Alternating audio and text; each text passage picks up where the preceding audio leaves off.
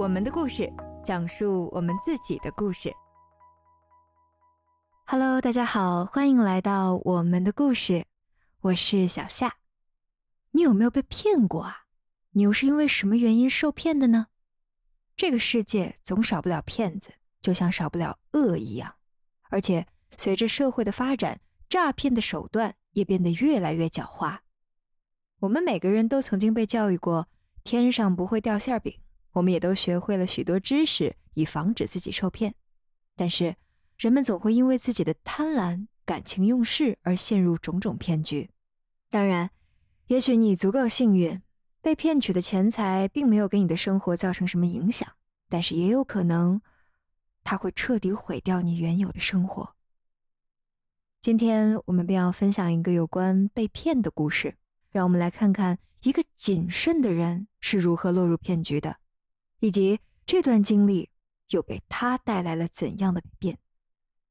我叫小明，之前呢一直是在医疗行业工作的，跟金融这一块呢八竿子打不着。但是大家都知道全民炒股，所以呢我也很早的就经历了这炒股的这样一个事件，尤其是在。二零一八年的时候，那个时候也算是中国的股市逐渐从谷底逐渐往上走了，所以那时候就入局了。那入局以后呢，经历了一些事情吧，然后也认识了在这个诈骗事件当中的一些人物，然后逐渐呢就被套入了这样一个圈子。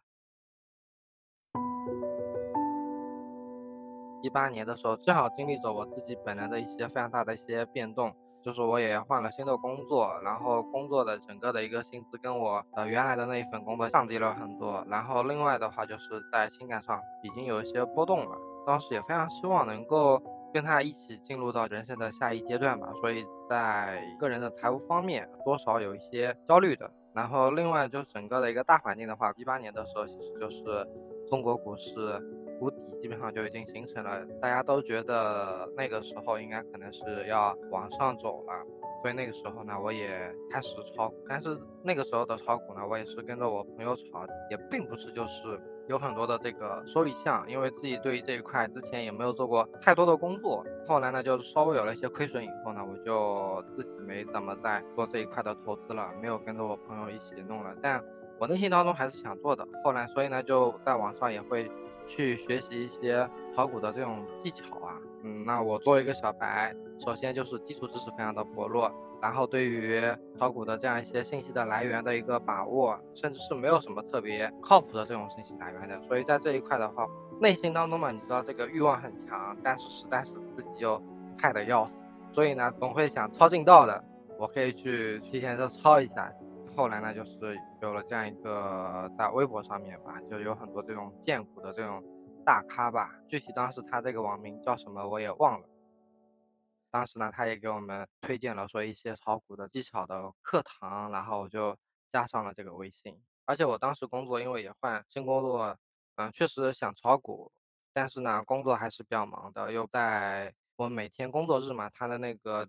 九点半到下午的三点这段时间内。没有特别多时间能够可以去看股票的大盘的，所以又想赚钱，但是呢又没有这个时间，所以总会有一个心态的一个扭曲，想要去走一些旁门邪道。我们玩股票的朋友都知道啊，股票市场通常是在下午三点钟收盘，而投资股票需要熟悉市场动态，而这对于身处工作岗位的小明来说，无疑是一个挑战，因此。心存侥幸，希望能够轻松赚钱的小明，选择了寻找捷径。他接触到了一些荐股的专家，他希望这些专家可以给他推荐优质的股票。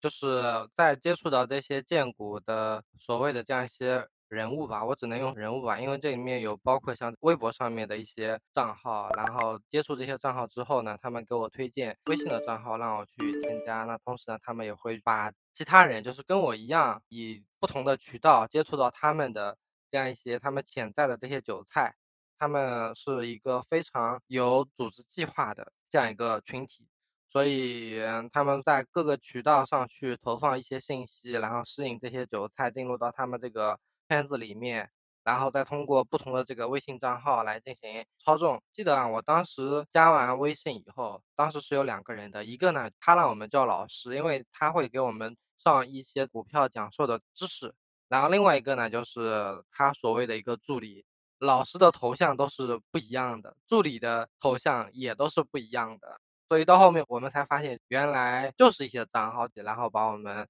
诈骗进入这样一个圈子。然后呢，就是刚刚有提到啊，他们以老师的身份，然后让我们上课。当时确实有上课，就是每天晚上吧，就每天差不多有一个小时去听他讲课。他们这个讲课的这个确实属于现场直播的这样一个情况，因为在白天的时候，他也会偶尔开课，让我们进入到这个频道当中去听他讲课。那么在白天嘛，就是股票交易的这个阶段，从早上九点半到下午两点之间，如果他开课的话，他还会给我们偶尔推荐一些股票，让我们去购买。啊，而且他真的是比较厉害的，让我们在他的课堂当中，不仅有这个知识的收获，更重要的是，他也通过这样一些推荐，就是股票的一个推荐，让我们买入，有了一个真实的金钱上的一个收益，也就是给了我们一些更多的一个甜头。从而逐渐去建立我们对他的这样一个信任，所以当时我们对于他推荐股票的时候，还是至少我作为其中一员来讲的话，我对于他推荐的股票信任度还是非常大的。相信我们很多人应该都加过某某老师的群，而这些老师会用相同的名字和头像在多个群里分享信息，以构建自己的私域流量网络。小明那个时候对这些并不了解，在他看来。自己进了老师的群，听了老师的课，还根据老师的建议赚到了一些钱，而且老师并未向他索取任何费用，这就让他逐渐对老师产生了信任。然而，他未曾意识到，他的老师就像一只狡猾的狐狸，正在悄悄布下陷阱。这样一个过程大概经历了蛮长的，可能是已经有三个月了。那么，直到有一天。他给我们上完课以后，他说他后面有段时间可能就不能给我们上课了，因为他要出差。他当时就是说他要去香港去见一个大佬，就是在这个金融领域当中非常牛逼的。然后呢，他说啊这个项目啊，他也希望能够可以带上我们，就提前给我们先透露了一些口风。当时我还在想啊，我真是遇上贵人了。同时呢，在后面的时候，我们朋友圈里面呢也确实发现了，他也播了一些照片。反正多多少少嘛，他们为了演戏演还是演的蛮足的。当然，我们那时候至于他真的有没有去香港啊，根本就无所谓。因为对于这些人，我觉得正常人啊，肯定还是多少会抱有一点谨慎的一个心态的，并不会完全信。但是我只能说他们演戏演真的是很足，因为当时这个情况其实就是听他上课嘛，然后我们也觉得他可能就是在做一个公益的事情。对于我们来讲。我们的钱，我们的资金的一个投入，其实还是从这个正规的国家认可的这种渠道。所以他给我们上课，我们的资金的投入都是在一些正确的方向。无非呢，就是他有时候可能会推荐股票推荐错了，那可能会导致我们造成一些损失。但是我们也知道，没有一任何一个人他的投资是百分之一百就能挣钱的，对不对？所以偶尔有时候如果不挣钱，那也是完全能够接受的。我们并不觉得他在骗人。至于他给我们上课教授的那些炒股的知识啊，这个东西呢，我只能说仁者见仁，智者见智吧，并不是完全百分之一百受用的。我之前也有段时间看到有些人在教一些炒股的这个技巧，其实这些所谓的炒股的技巧啊，这些老师他们教授理论知识之后，他们会去做一些这个案例的一个推荐，他们先拿一套股票自己去做一个。方法论的总结，然后再给大家教这个方法论，然后回过头来，他方法论教授完了，然后再做案例讲述的时候，就是把自己之前总结出这个方法论的这个股票推荐给我们。那这样子的话，其实从案例到理论，肯定是百分之一百 match 的。他并没有做以这个预测的状态告诉我们，明天某只股票符合他这个一些数字特征的这些股票，明天的一个走势会怎么样的？没有一个老师他们会这么做。那当然，那个老师呢，他。也差不多是这样子，就是给我们教的那些理论。但是大家愿意听他的课，更主要的还是在于，有时候他会给我们会去推荐一些股票。看啊，在分享投资理念的时候，老师不断强调投资资金的重要性。他说，这是庄家有足够的钱才可以去操纵股市，而小股民因为资金分散、行动不一致，无法有效抵抗庄家的操控。小明就对这一观点深表认同，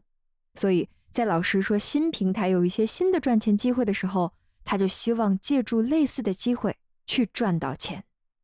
然而这个时候的他还没有意识到，他已经在无形中被老师的观点深深影响。他出差完见完那个大佬了，香港。回来了，然后呢，又开始了讲课的这样一个过程。那现在的话，已经从我刚开始接触他们的时候，已经有差不多三四个月过去了。回来给我们上课的时候，他就说他之前在香港跟这个金融大佬就是谈合作，谈一个项目，他们要去新建一个这个投资平台，就是说我们要去建一个像这种啊比特币这种类似的这样一个平台。当时他给我们把网址推荐给我们，然后让我们自己注册。我是完全是将信将疑的，测了我自己的账号，国内的这个虚拟货币跟国外的这个虚拟货币有一些差价。那那段时间其实我也通过国内市场跟国外市场的这样一个差价呢，小赚了一些钱吧，大概也就一万块钱左右。所以那个时候呢，也是接触了一个虚拟货币，但是我除了赚那个差价之外，我自己是没有炒过虚拟货币的。他告诉我们，他跟这个金融大佬合作以后，一定是。要让我们赚钱的，然后他们把推荐这个网站当中，确实已经有很多就是类似于那种什么比特币，或者说所谓的这种证券，随便点开一个大盘，你可能会发现有上百条的这个公司他们的一个跳板，里面也包括就是股票的一些价。那么其实整个它的这个网址其实就是一个交易平台，跟这种股票系统，或者说跟那个现在正规的那种比特币的那种交易的这个平台，形式上看起来是完全。一模一样的，就是在我们的股票交易平台上面，每天其实都会有一些新的股票会上市嘛。那么，所以我们作为股民的话，我们就会去打新。所以他说，我们如果要炒股或者说要投资，肯定是要去找这些刚刚上市的，那肯定是大赚的。因为这个跟我们在股票这个平台上面去炒股去打新是一样的原理。因为打新它未来赚钱的这个期望成功率肯定会比我们在。二级市场找一些股票去做这个短线或者说中长线的交易，它的未来收益的这个概率会更高。看看学到了吗，同学们？所以当时我们也是冲着这一点，我们觉得啊，好像也可以尝试。但是至于我真的要不要在这个平台上面真金白银的把这个钱投进去，我还是存疑。但是呢，就是内心当中还是抵挡不了这种诱惑，又想赚钱，但是呢，我又谨慎，我又怕被骗。既然要交易，肯定是要把这个钱要先打进去，要注入到这个平台上。所以当时在这个平台上面也有很多的这个银行账户，那我就随便找了一个银行账户，把我的钱我先转了，应该是因为我怕钱取不出来，所以我先转了个几百块钱。我转了几百块钱，我先看看我这个钱我转进去以后，换成他们平台上的那个什么所谓的 USD 的这样一个货币的这个媒介，我换完钱了以后。我后面我再能不能从这些账户当中把它换出来？所以我做了一个这样的一个测试，我还前前后后测试了大概有个三四次。我是理工科毕业出身的嘛，所以真的是非常的谨慎。经历过三四次的这样一个测试之后呢，哎，我发现好像确实可以啊。那后面，呃，我就以为啊，这个平台好像就没什么问题了，我就完全放松警惕了。然后后面呢，就是我把之前原来在正规的这个股票交易平台上面，比如说像这个中信建投上面的投资的钱，我就全部取出来了，全部投入到啊这个平台里面去了。其实你看，小明一直都很谨慎，他想赚钱，但更怕被骗。但是在他的几次尝试中，他都并没有发现任何异常，于是他毫无保留地将所有的资金投入到了这个平台。然而随后的事情，并未如他预期的那样发展。一开始他们其实并没有收网，他们让这个平台处于一个运营的一个状态，而且呢，就是后面这个老师继续给我们上课，然后这个上课的过程当中，他就不会再推荐正规的这个平台上面的股票了，他就只推荐那个网站上面的一些虚拟货币，告诉我们今天买哪个虚拟货币，清楚的展示。他那个网站上面，他自己的这个个人账户里面所投入的金额，点开其中的一个他投资的这个虚拟货币，他告诉我们他在哪里买入的，然后呢，现在已经是一个什么样的情况了？那我们也看到了，他给我们展示的这个投资额啊，还是蛮大的。呃，这个走势呢还是非常不错的，就是在他的那个网站上面，如果这是真的话，那确实是挣钱的。后来呢，我也就跟着这个老师开始去投资里面相关的这样一些虚拟币。那确实我也看到这些虚拟币一开始的时候可以买入，同时我也能够可以买出，这个账户整体的一个金额还是逐渐在上涨的。我当时还是比较的欣慰。直到某一天，他给我们讲课讲着讲着，后来就不上课了。然后不上课以后呢，我们发现。这个网站上面的这个交易系统已经取不出钱了，应该是已经有很多的人都跟我一样，有的人甚至投资了这个上百万进去，发现这个网站它不运营了，然后这个钱已经取不出来了。到这个时候我们才恍然大悟。看，当小明意识到自己陷入了一个巨大的陷阱的时候，已经无法挽回了。由于没有能够控制住自己的欲望，导致巨大的财务损失，这让他深感后悔。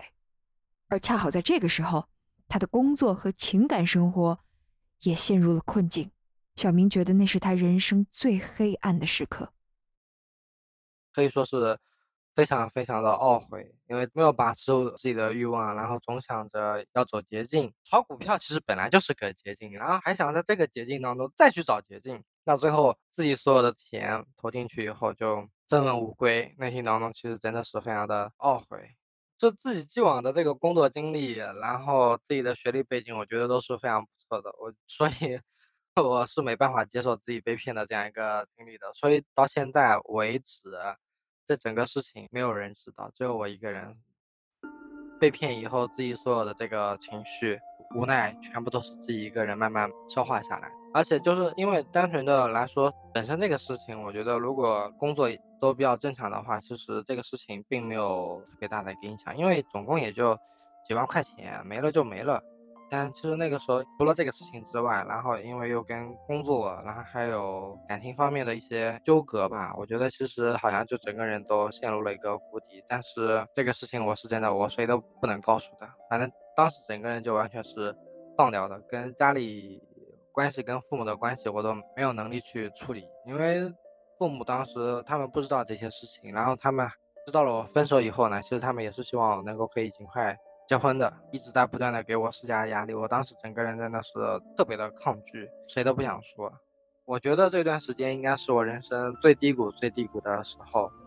就是工作了很长一段的时间，我自己身上一分钱都没有。然后当时还为了生存，我可以说甚至就是像第三方的借贷平台，我自己也借了很多的钱，为了活下去吧。但不管怎么样，我觉得总不至于难道就不活了吗？但是情绪在这里又一直困扰到我，没有做特别多的事情，我只是就顺其自然，让自己把这些所有的情绪都发泄掉。我当时我就特别希望有个人能够可以来跟我沟通，知道我这些事情，但是我又知道这些事情是谁都不能说的。整个人都是很纠结，很纠结。自己可能唯一做的比较好的是，情绪发泄归情绪发泄，自己一个人的时候该怎么堕落就怎么堕落，不去想这些事情。但是在正常的时间，我还是让自己保持了一个积极向上的一个心态，就是在工作方面，我并没有完全的放弃，因为我知道钱不是万能的，不要让自己在这方面有太多的一个陷入。从而去影响自己所有的这个方方面面。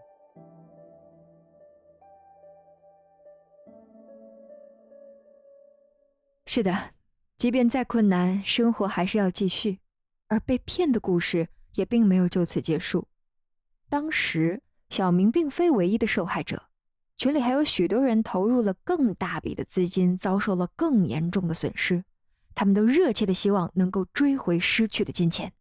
后面的话就无非我们就是报警，因为我们当时在群里面，有的人比我还惨嘛。呃，有一个应该是河南的一个大哥吧，他投了应该好像还不止一百万，有将近要两三百万了。然后群里还有个大姐也投了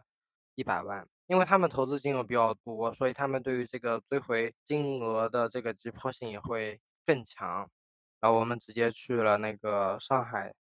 松江那边的一个。刑侦支队吧，然后把这个事情报警完以后呢，我们整个群里的这些人去的去上海中江那边的那个刑侦支队做了一些笔录，把我们受骗的这些微信的聊天记录啊，以及包括我们那个平台的一些账号啊、截图啊，以及包括我们转了多少钱相关的这样一些证据，都递交给警方。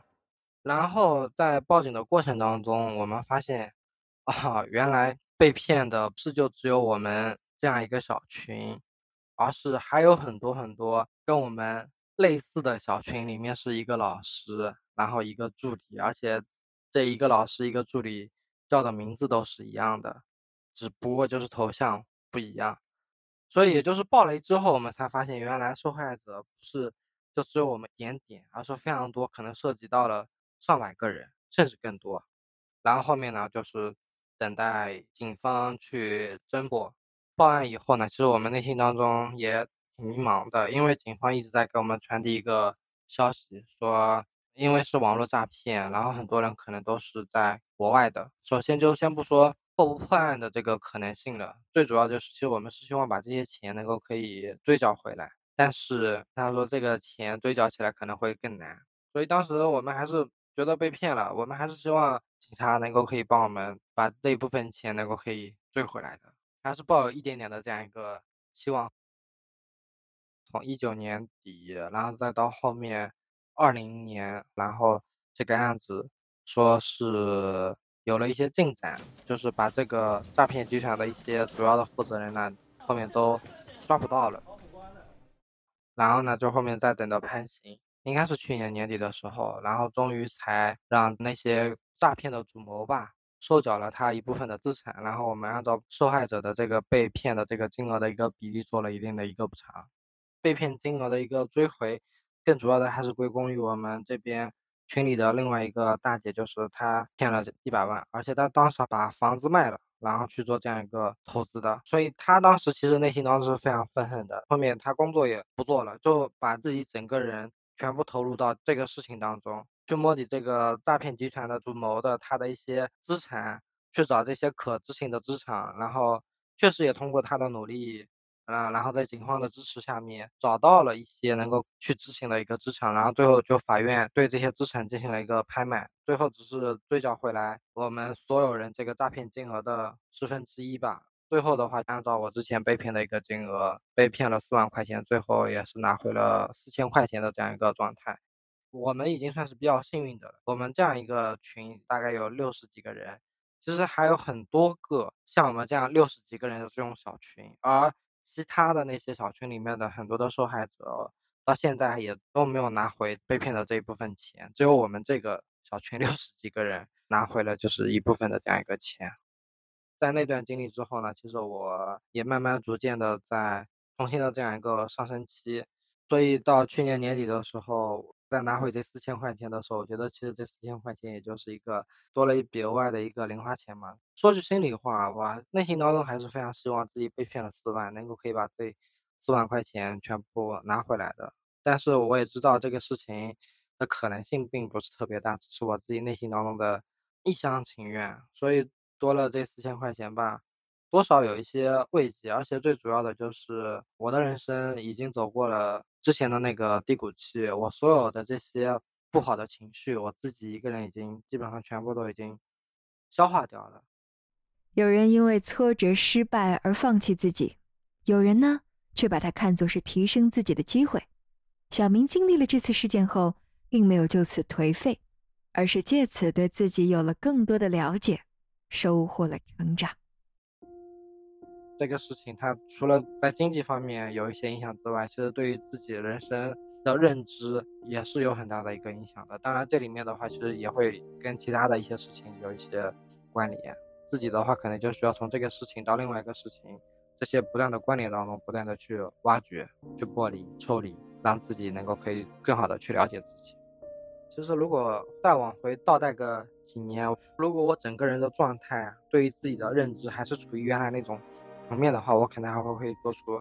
原来的那那种选择，因为我觉得最大的原因还是在于自己真的是欲望太强烈，贪欲太强，还有就是很大的一个可能是来自于自己的一个攀比心吧，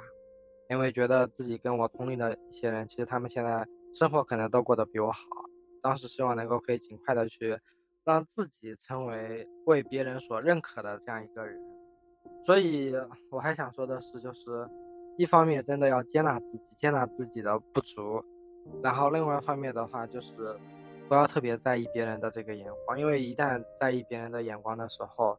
自己的欲望会不断的放大，而这一部分的欲望，如果尤其是放在金钱这个层面来讲的话，可能。更会让我们去促使走上一些不太正确的一个决策。那除非就我们去做这些事情的时候，我们本身在这个领域就是有一定的这个专业判断能力的。但很可惜的是，我当时的我在这方面是完全没有这方面的非常成熟的一个决策能力，所以就导致了我可能就是在那个时间段走入了这样一个深渊。人生嘛，都是方方面面的，被骗只是一个经历。不管是被骗了钱，还是被骗了感情，其实都是自己个人的一段人生经历。而这些所有的人生经历，其实方方面面都是纠缠在一起的。我作为个人，我觉得我可能只能会去做一些剥离吧，就是把自己的人生当中的这样一些愉快的也好，不愉快的事情去做一些剥离，让自己能够可以明白为什么自己会是这样，从而也能够可以让自己在未来去做一个更好的自己。所以在这个事情当中，那我也确实有了很大的一个成长。从以前我很在乎别人是怎么看我的，到现在，其实我觉得，我希望我把更多的精力是放在我自己身上，让自己成为一个让自己认可的一个人。我觉得这才是人生当中最重要的一个部分。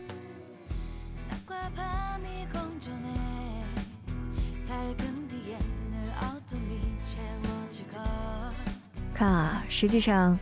小明的这段遭遇已经是五年前的事情了，然而我们依然可以看到身边有许多相似的诈骗事件发生。也许通过这样一个反面教材，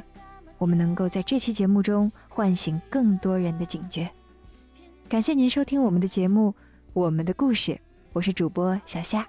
如果您对这个故事有一些想法或者思考，欢迎在评论区留言。期待与您在下期节目中再次相聚。